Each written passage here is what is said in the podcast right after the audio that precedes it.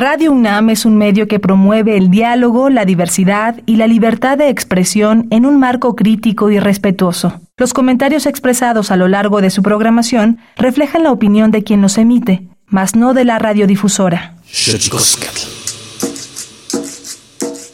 El collar de flores comienza a hilarse.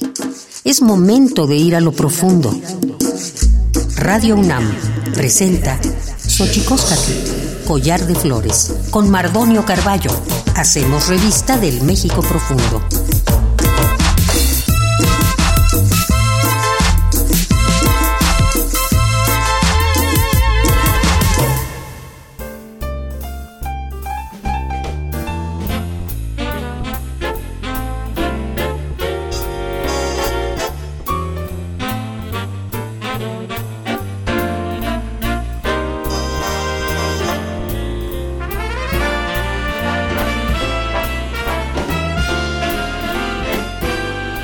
Kenitzoken tatamen guananamen ichpocame telpocame oquichpilme siguapilme guanochitlen techcaqui pannihuesca tepoztlastoli tlenniwe itlamachitlancali tocan Universidad Nacional Autónoma de México tojuantillo el paquin pampani cantimitzelian panito chantlen titocaltiquen xochicosca el collar de flores. Hola qué tal señoras y señores niños niñas jóvenes jóvenes y todos todas aquellos aquellas que nos escuchan a través de este maravilloso invento que es la radio la radio de la Universidad Nacional Autónoma de México. Nosotros muy felices de recibirles aquí en esta casa a la que hemos bautizado como Xochicosca, el collar de flores. Hoy estamos muy, muy contentos porque vamos a platicar con una persona admirable, Marcela Turati, periodista.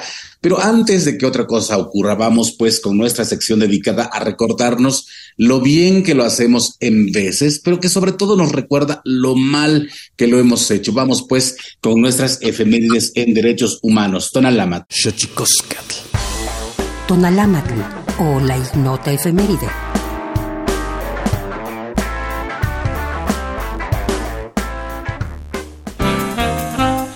18 de septiembre de 1968. En México, 10.000 soldados del ejército ocupan la ciudad universitaria de la UNAM, deteniendo a varios estudiantes y líderes del Consejo Nacional de Huelga en busca de golpear el movimiento estudiantil.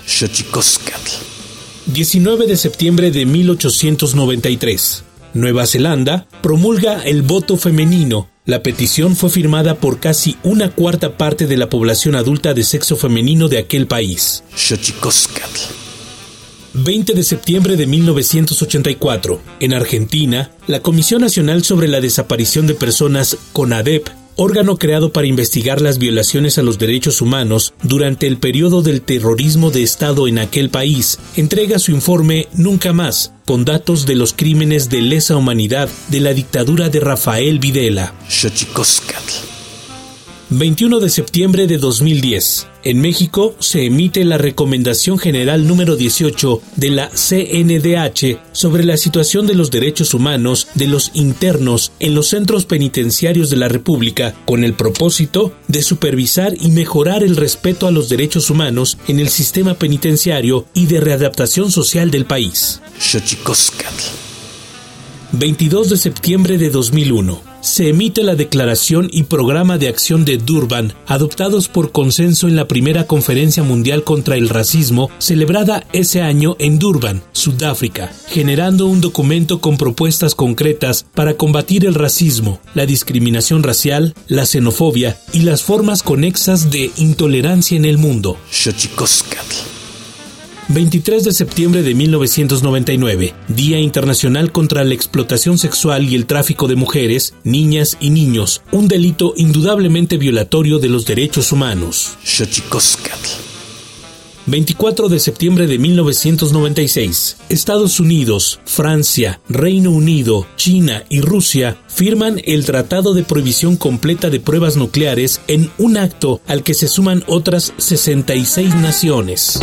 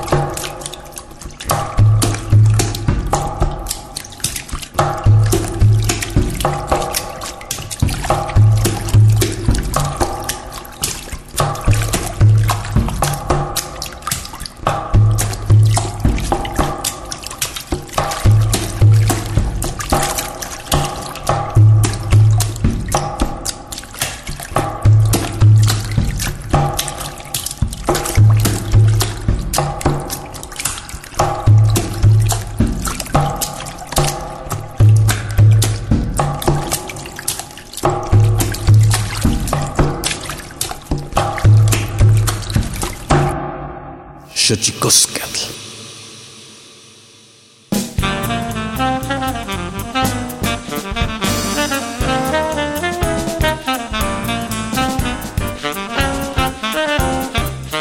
Y como ya les decía, está con nosotros eh, Marcela Turati, una periodista mexicana, norteña, dedicada a la investigación de violaciones a los derechos humanos, a la cobertura de temas relacionados con víctimas de la violencia de la guerra contra el narcotráfico en México. Formó parte del grupo de periodistas fundadoras de la red Periodistas de a pie, desde donde se impulsa el fortalecimiento de medios independientes regionales y la colaboración, acompañamiento, protección y capacitación de periodistas a lo largo del país. Ha impartido talleres, cursos, seminarios y charlas y ha ganado un sinfín de premios. Eh, es autora del libro Fuego Cruzado, las víctimas atrapadas en la guerra del narco en 2008 y editora y coordinadora del libro colectivo Entre las cenizas, historias de vida en tiempos de muerte. Sus textos forman parte de libros como La guerra por Juárez, Los malos, Los buscadores, 72 migrantes, La ley del Cuerno, Siete formas de morir con el narco mexicano, La ira de México, Siete voces contra la impunidad, Lo mejor de Gato Pardo, entre otras. Eh, bueno, la hemos conocido en muchos lugares, la, solíamos leer. Eh, como ya decía en, esta eh, retaíla de todo lo que ha hecho en Gato Pardo, pero también la solíamos leer en proceso, en fin, eh, está con nosotros a razón de su nuevo libro, San Fernando, Última Parada, Viajes al Crimen Autorizado en Tamaulipas. Marcela Turati, ¿cómo estás? Hola, no, muy bien, muchas gracias y bien, feliz de estar contigo en tu programa, ya sabes, como te quiero y te admiro, Mardonio.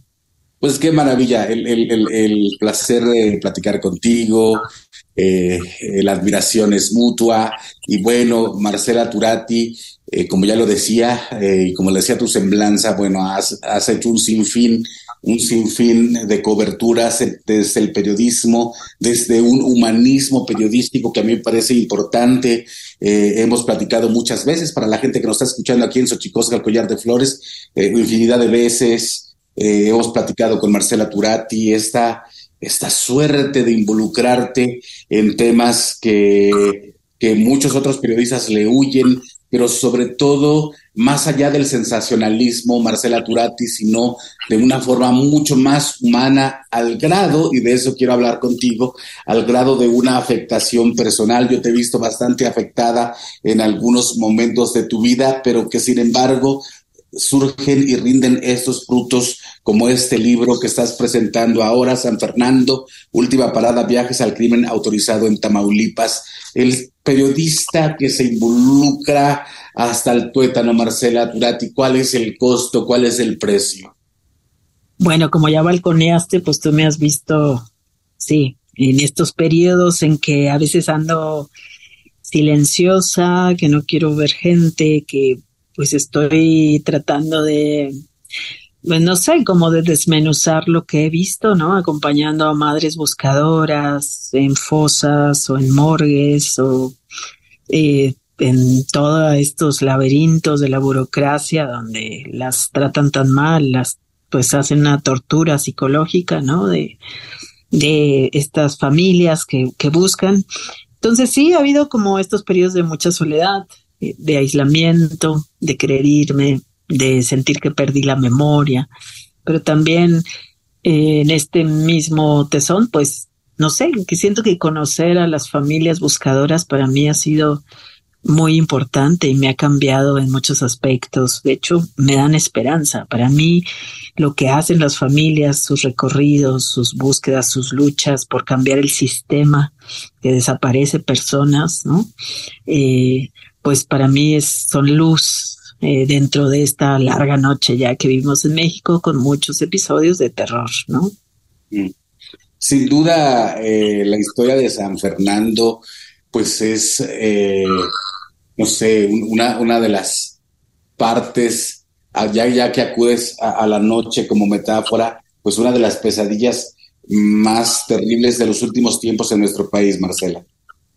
Sí, San Fernando es o sea, es eso, ¿no? Es un sitio, era un sitio de exterminio. Eh, lo, de lo que va mi libro, este San Fernando, Última Parada, es justamente de no solo de la masacre de los 72 migrantes en agosto de 2010, sino el siguiente episodio, pero que fue una temporada de masacres, porque no fueron una, dos, sino fueron muchas, en las que sabíamos, ¿no? De estos, o bueno, se supo poco de los autobuses que venían del Bajío, que venían de Michoacán o de centro, o llenos de centroamericanos que eh, al pasar por San Fernando eran detenidos sus pasajeros, los hombres jóvenes que les parecían sospechosos de ser de lo que llamaban la contra, ¿no? Del cártel del Golfo o de o pues no sé, sí, de, de, de, ser sospechosos, los bajaban de los autobuses, con las policías municipales se los llevaban, los policías ponían los,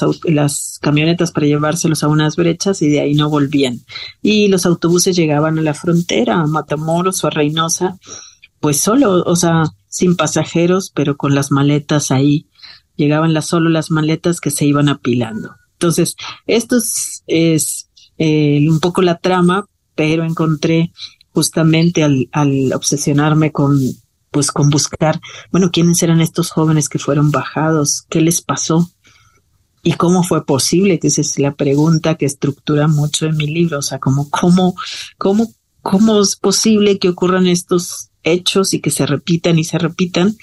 Entonces encontré este sitio, San Fernando, donde había mucha gente que sufría y que estaba bajo un dominio criminal, ¿no? Una dictadura criminal de los Zetas, pero donde también operaba una presidencia municipal, policía municipal, había ministerio público, pues a veces estaba la policía federal, estaba también el ejército, la marina, y como, y y bueno, y estaban, como alguien me dijo, eh, nosotros denunciábamos de estas desapariciones en estas carreteras, pero nadie nos hacía caso. Parecía que hablábamos desde abajo del mar. Entonces, con esta sensación de desamparo, de hablar desde abajo del mar, ¿no? Mm. Sin, duda, Marcela Turati, o sea, yo recuerdo que cuando eh, leímos todos el terror de San Fernando allá en el 2010, pues una de las cosas que a mí me llamaba la atención era las complicidades y la indolencia, porque si no llegaban las personas y solo llegaban las maletas, al final de cuentas, eso te hablaba de un concierto de complicidades, como ya lo mencionas, complicidades que sin duda retratas en tu libro y que al final de cuentas nos hablan de, de un México eh, donde la migración, ¿no? Que es un fenómeno además ahorita bastante presente, ¿no? Donde la migración sobre todo de gente que va en busca del sueño americano eh, queda totalmente en la indefensión, Marcela Turati. Sí, es estos mecanismos de silenciamiento, ¿no? Que lo primero que me llamó la atención es cuando estábamos en la morgue y estaban llegando y llegando familias de todo el país para ver si ahí estaban sus hijos que no habían llegado a la frontera, o sea, para ver si estaban muertos y habían sido exhumados de esas fosas, primero es cómo esto no se supo, ¿no? O sea, qué pasó. Pero luego el ver a la gente ahí haciendo fila para tomarse muestras de ADN, muchos de ellos de Tamaulipas, pues me di cuenta que muchos de los de Tamaulipas no habían denunciado nunca porque tenían terror, tenían mucho miedo. Y luego ante mí, pues vi cuando llegó un tráiler pues refrigerado lo cargaron de cuerpos y se lo llevaron a Ciudad de México. Y con esto, pues vi la operación de ocultamiento, ¿no? Que ya no hubiera más prensa, que ya no llegara más familia. Y lo supimos, pues, que era porque las autoridades estaban preocupadas de que en Semana Santa, ya estábamos a unos días de Semana Santa, se les espantara el turismo, ¿no? Y siempre pensé que en San Fernando no había periodistas, porque no, nunca vimos como una nota escrita desde ahí de algún periodista local. Y ya cuando entré años después a San Fernando me di cuenta que seguían sin poder ir al lugar donde habían sido masacrados los 72 migrantes en una bodega. Tenían prohibidísimo tan, y vivían pues bajo la amenaza de decir algo. Pero no solo fue la prensa, ¿no? O sea, pues ahí hablé con el presidente municipal de entonces y bueno, él no, esquivo diciendo, bueno, que nunca nadie denunció, aunque todo mundo, todo mundo, hasta una chica que estaba en la secundaria me contó, decía todos los días, veíamos que bajaban los pasajeros, sabíamos que ya no iban a volver, pero en la secundaria llorábamos pero pues nadie podía hacer nada, ¿no? Entonces, esta normalización, esta pues este municipio que se queda en el desamparo, ¿no? De las autoridades, estos migrantes, jornaleros migrantes, también, o sea, gente que paseaba, que iba a Macallen de compras o en su carro particular, pues todos estos a los que nadie protegió, nadie previno, nadie, no hubo nunca una alerta, como no hay todavía, de esta carretera por ahora es intransitable. En este lugar están desapareciendo gente o en este lugar eh, secuestran personas para reclutarlas o ya no aparecen. O sea, seguimos viviendo en otros lugares esa misma historia, ¿no? Esas mismas historias. Y luego, pues la siguiente tragedia es cuando ya entran las fiscalías y lo que hacen es ocultar los cuerpos y desaparecerlos, ¿no? Los cuerpos que ya habían sido exhumados, pues se les entierra en panteones, en fosa común, o se les incinera, y las familias pues se quedan condenadas para siempre a seguir buscando, ¿no? Sí, situación, Marcela, que, que, que, que es terrible, sobre todo pensar en la gente que viene de otros países yendo a Estados Unidos, ¿no? Que difícilmente hacen ellos el trayecto y mucho más dificultoso y pesaroso es que sus familias lleguen también a reconocerlos, ¿no? Sí, eh, eso es parte, ¿no? del libro que es este, es un relato coral, ¿no? Lo que hice, pues ya, ya sabes, Mardone, que llevo más o menos desde 2008 cubriendo, este, pues la, desaparición de personas ha sido mi tema, ¿no? En México. Entonces yo quería como que escribir algo distinto, o sea, que no se viera como muchos reportajes que he hecho sobre este tema, pero sí quería como que la gente me acompañara y me y escuchara conmigo lo que yo tengo que escuchar, lo que yo escucho cuando acompaño, cuando voy a una morgue, cuando estamos en una fosa, cuando me toca escuchar los testimonios de las familias que empiezan a buscar. Y bueno, pasan por todo tipo de cosas. Primero, pues que en el Ministerio Público no te atienden. Luego te dicen, no, pues que seguro se fue con el novio, su hijo que no volvió, con la novia, eh, se lo, o la hija se la robó a alguien, se fue eh, o anda en malos pasos. Luego lo siguiente es, pues se pone la denuncia y los extorsionadores, hay mucha gente que extorsiona, que les llama a las familias y les dice, aquí está su hijo, págueme. Yo se lo regreso, lo voy a rescatar y ellos pagan. Luego viene el siguiente proceso hasta brujos, adivinos. Y luego pues en las fiscalías que pierden las muestras de ADN, que no hacen bien su trabajo, pues que solo les piden a las mamás, venga y vea estas diez mil fotos de cuerpos eh, quemados, a ver si está su hijo.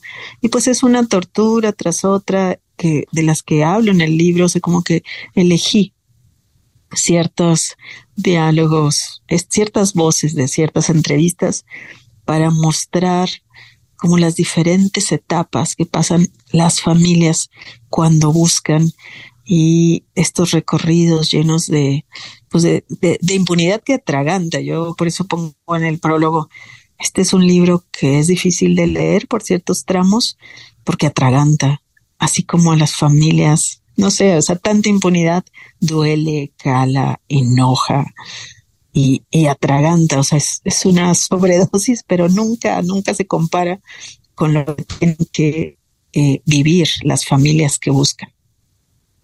Y, sin duda, Marcela, yo creo que una de las cosas sumamente importantes también eh, es este recorrido que haces en el, en el, libro, como lo que dices, ¿no? Una suerte de composición coral, eh, donde tú te involucras, pero al mismo tiempo involucras otras tantas voces. ¿Qué tan eh, eh, de pronto me parece en un mundo tan descarnado, donde incluso el periodismo se vuelve descarnado, eh, tú tienes siempre ese cuidado de bordar a fino y de no, de no dejar fuera a las voces principales, Marcela.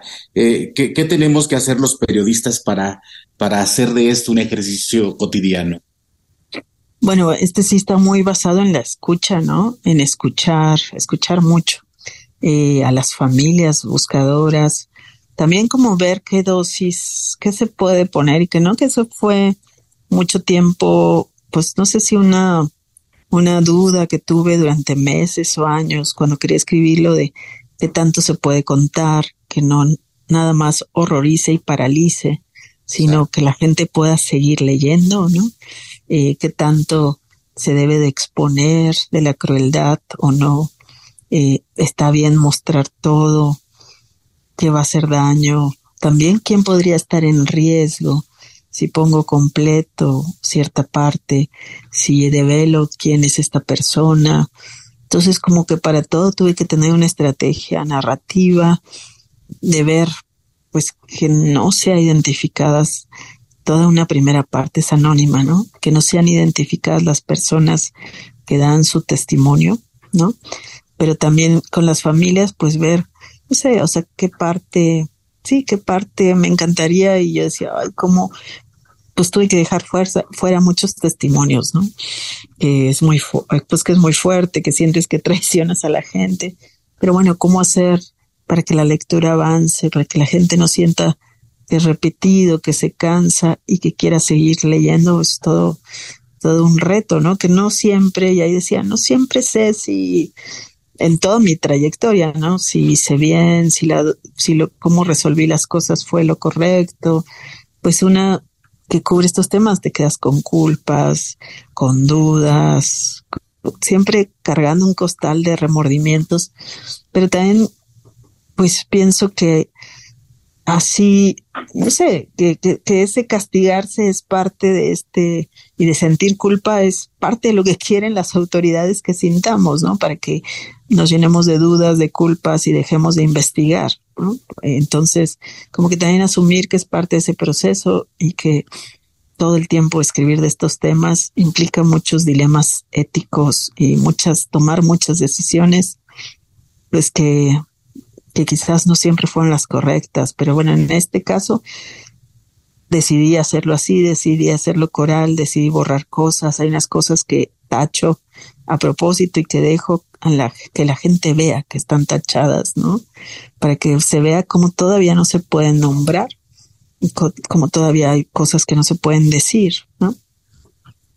Pues estamos aquí en Xochicosca, el Collante de Flores, platicando con Marcela Turati, periodista, ya sabe que este programa está dedicado generalmente a pueblos indígenas, pero bueno, el, fenómeno de la desaparición eh, está en todos lados, incluyendo pueblos indígenas, y eh, siempre cedemos este espacio y los micrófonos para los temas urgentes. Hablar de los desaparecidos eh, nos incumbe a todos porque los desaparecidos nos hacen falta a todos. Vamos con nuestra sección dedicada a develar los secretos de los idiomas, porque los idiomas tienen sus secretos. Tlactolcuepa.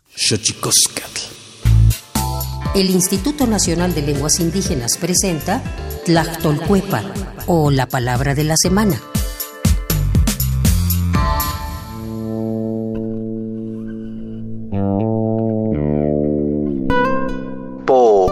Es una expresión de origen mije que se utiliza comúnmente para referirse a ese astro que gira alrededor de la Tierra y refleja la luz del Sol, que tiene una superficie de aspecto volcánico y carece de atmósfera. Nos referimos a la Luna. La palabra luna no existe como tal en el idioma mije. Por ello, para nombrarla se usa el término o brillo, el cual es un sustantivo que proviene de la familia lingüística Mijesoque y pertenece a la agrupación lingüística Mije. De acuerdo con el Catálogo de Lenguas Indígenas Nacionales, editado en 2008, la lengua mije se habla en el estado de Oaxaca, tiene seis variantes lingüísticas y cuenta con 133.632 hablantes mayores de tres años.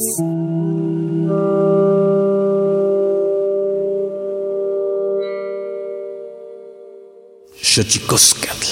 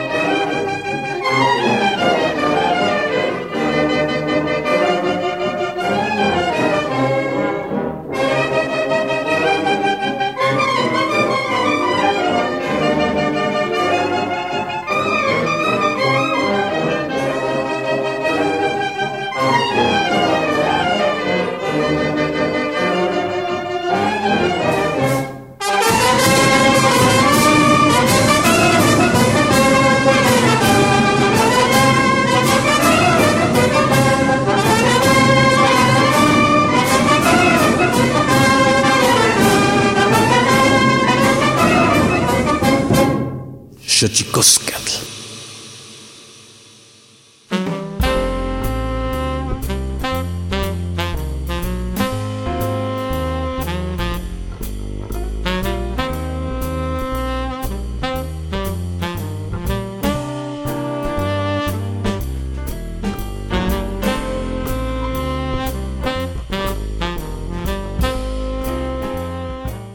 Y seguimos aquí en Xochicosca, el collar de flores, platicando con Marcela Turati a razón de su nuevo libro San Fernando, Última Parada, Viajes al Crimen Autorizado en Tamaulipas.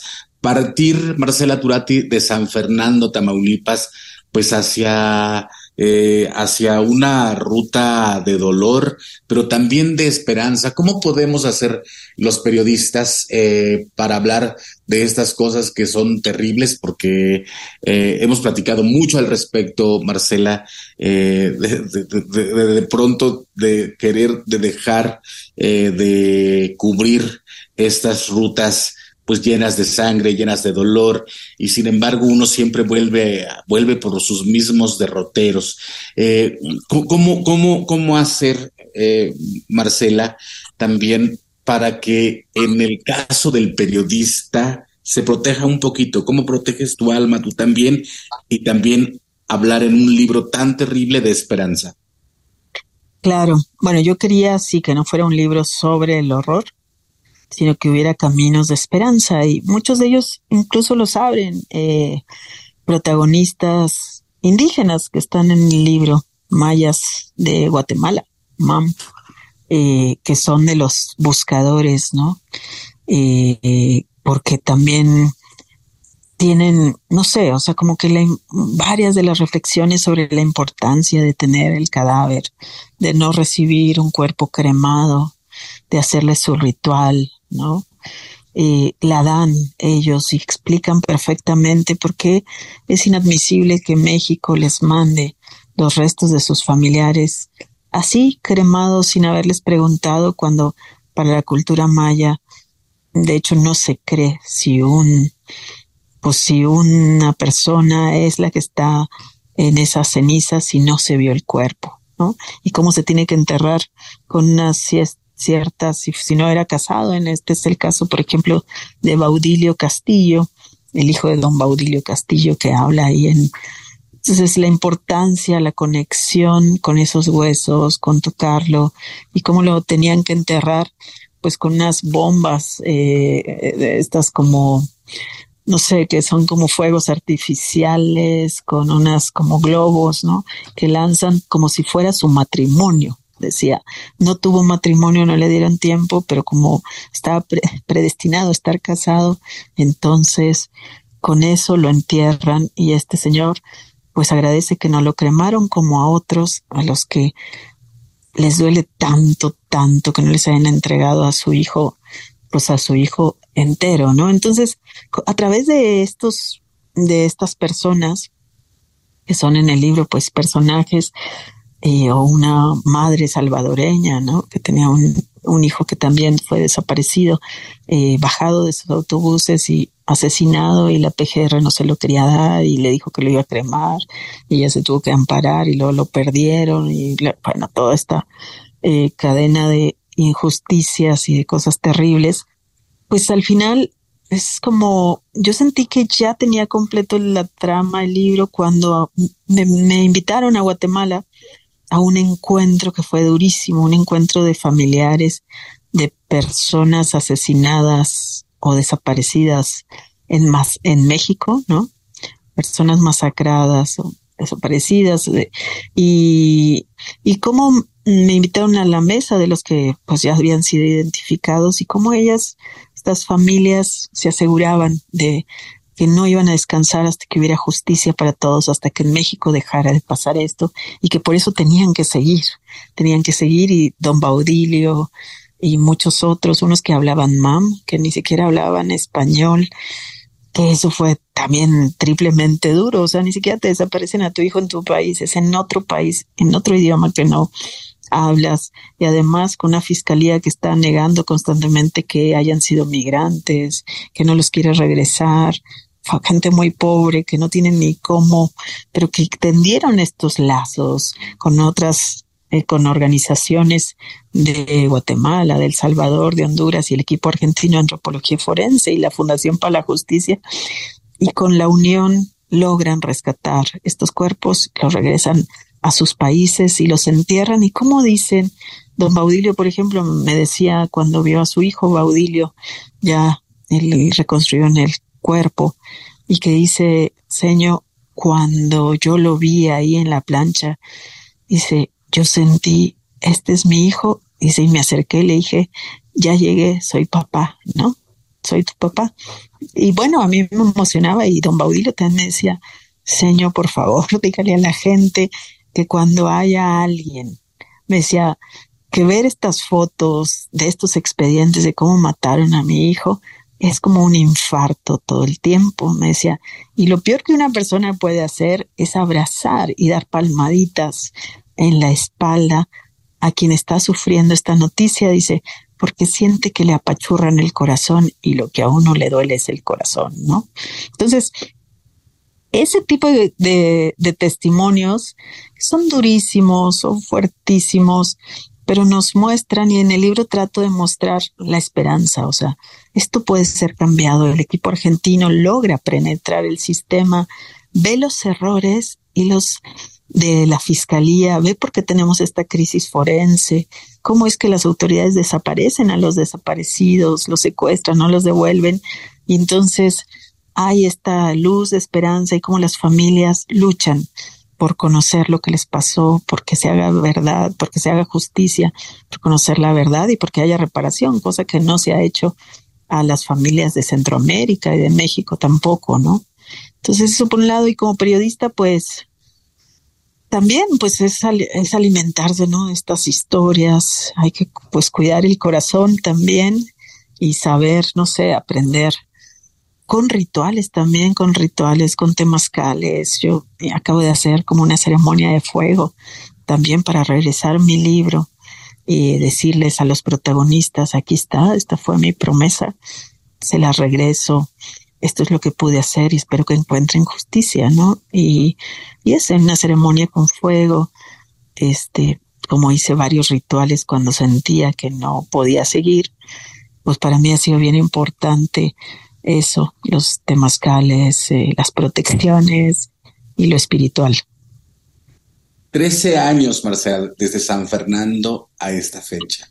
Eh, un, sin duda un recorrido pues amplio, diverso, eh, que recoges en este libro que, que, que, del que hablas como una suerte de canto coral. ¿qué, qué, ¿Qué, pasa por tu mente en algún momento? Eh, no sé, lo hemos hablado tú y yo algunas veces y, donde el cansancio, sobre todo el dolor, eh, se contagia y de pronto uno no puede, no, no puede seguir, Marcela. Sin embargo, tu tesón es en verdad de, de admirarse y 13 años te llevó este recorrido por un dolor colectivo y una esperanza colectiva. Eh, ya lo decías un poquito, este libro es una suerte de devolución, una suerte de compromiso, eh, una suerte de, de sí, de, de, entrega hacia, hacia la gente, decir, aquí está, eso es lo que yo estaba haciendo. Eh, ¿qué, qué, qué, ¿Qué te deja? ¿Qué te deja a ti como ser humano, Marcela? Bueno, para mí pues es importante esto de regresarle a las familias. Las familias siempre, hay mucha gente que dice, ay, ¿para qué seguir leyendo el horror o para qué tal? Y es muy duro. Y yo digo, bueno, pues tenemos que saber qué pasó, tenemos que ver cómo no se repite, tenemos que conocer los nombres de estas víctimas porque pues México también necesita pedirles perdón a tantos centroamericanos que han pasado eh, por algo, una tragedia tan horrible, una forma de morir tan espantosa, ¿no? Y las familias siempre que me ven me preguntan, ¿qué más sabe? ¿No? ¿Qué nos puede decir? Ya saben ellas muchas cosas, ya han visto el expediente que armó el equipo argentino, ya eh, con la PGR, ya les explicaron cómo los mataron de esta forma tan cruel. Eh, todas las atrocidades que siguen pasando con los cuerpos, pero siempre quieren saber qué más, ¿no? ¿Quién está en la cárcel?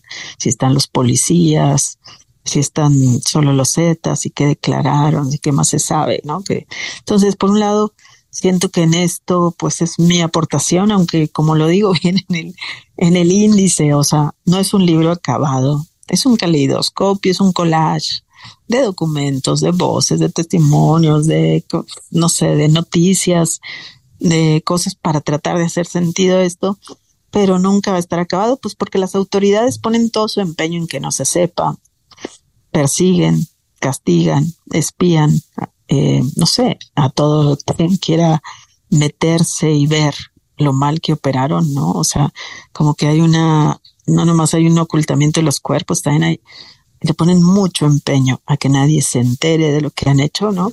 Entonces, por ese lado, pero por otro, lo que tú y yo hemos platicado, o sea, digo, me quedo como cuando ya salió el libro, cuando ya lo vi, ya lo tomé en mis manos y dije, ya como quien dice, ya salió, ya aquí está el fruto de tanto trabajo, de esta obsesión y también pues un deseo de ok, no voy a abandonar el tema, pero si quiero dar vuelta a la página. Y como tú una vez me enseñaste, y bien, o sea, que me dijiste, este, oye, pues incluso en donde ha habido desaparecidos y todo, la gente sigue su vida, ¿no? La gente tiene sus fiestas, tiene pues sus, sus alegrías, ¿no? Como que no te quedes y también eso me ha resonado mucho estos años y también, o sea, quiero un poco digo, sé que voy a seguir en estos temas, no puedo decir, ah, este es el último libro sobre desaparición, no, pero también quiero, eh, por un lado, llenar mis reservas de esperanza. Siento que este libro se tiene que abrir paso solito en el mundo y también ojalá y contribuya a una comisión de la verdad que yo digo que tenemos que hacer para este caso, pero porque este caso es emblemático de muchos otros, porque son migrantes mexicanos, también jornaleros migrantes de la Sierra Gorda de Puebla, de Michoacán, de Guanajuato, de Querétaro, bueno, de Zacatecas, de San Luis, de varias partes del país, ¿no? Que iban pues a, a tratar de buscar trabajo, o sea, que iban porque la migración es parte de su vida y además de tantos centroamericanos y les debemos porque es una masacre. Ahora sí que no fue en un solo pueblo, pero la gente de un pueblo. Sí sufrió mucho, digo, la gente de San Fernando, pero también fue un punto donde hubo muchos sufrimientos que tocaron a muchas partes del país y del planeta, ¿no? Porque también había gente de la India en, en las fosas, había gente de Ecuador. Entonces, creo que sí tenemos que revisar, o sea, usar este ejemplo para revisar lo que pasa, o sea, y por qué se repiten estas historias y cómo lo que pasa aquí, pues, impacta en todo el mundo, ¿no? Así es.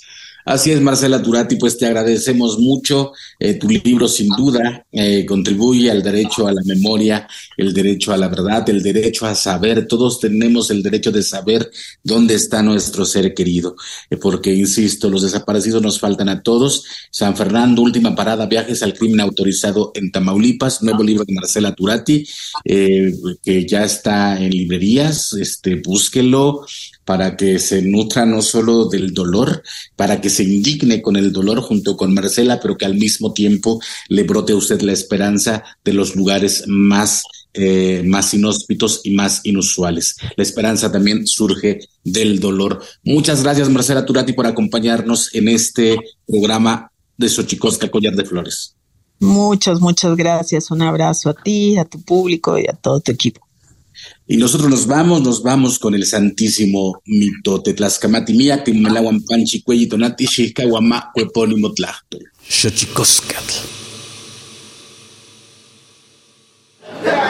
Santísimo mitote.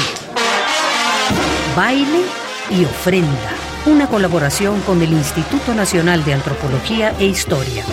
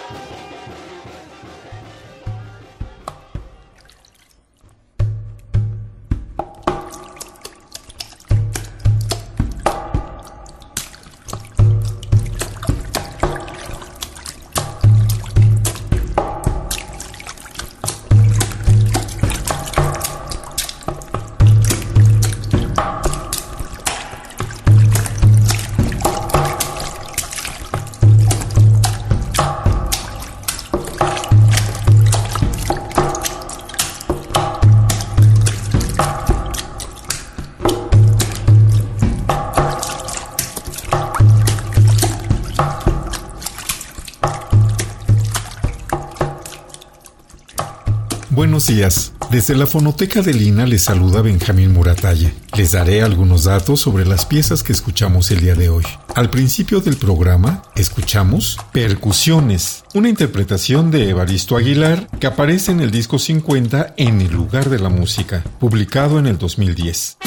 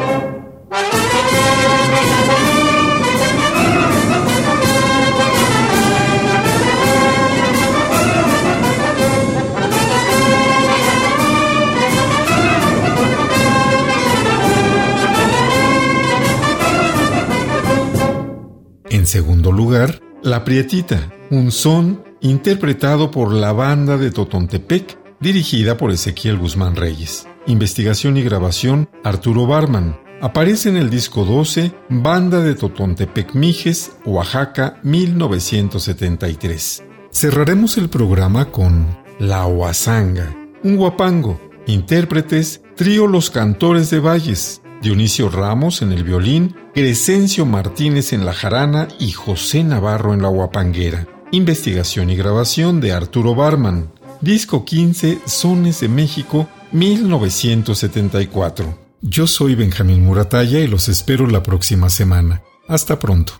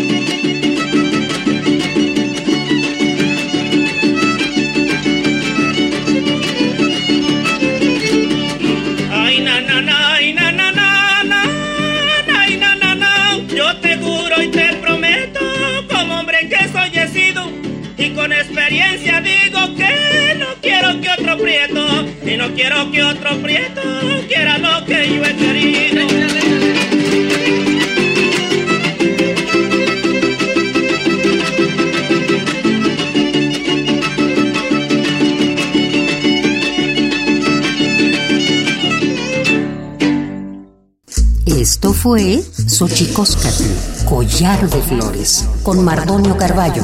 Hacemos revista del México Profundo. Una producción de Radio UNAM. Experiencia sonora.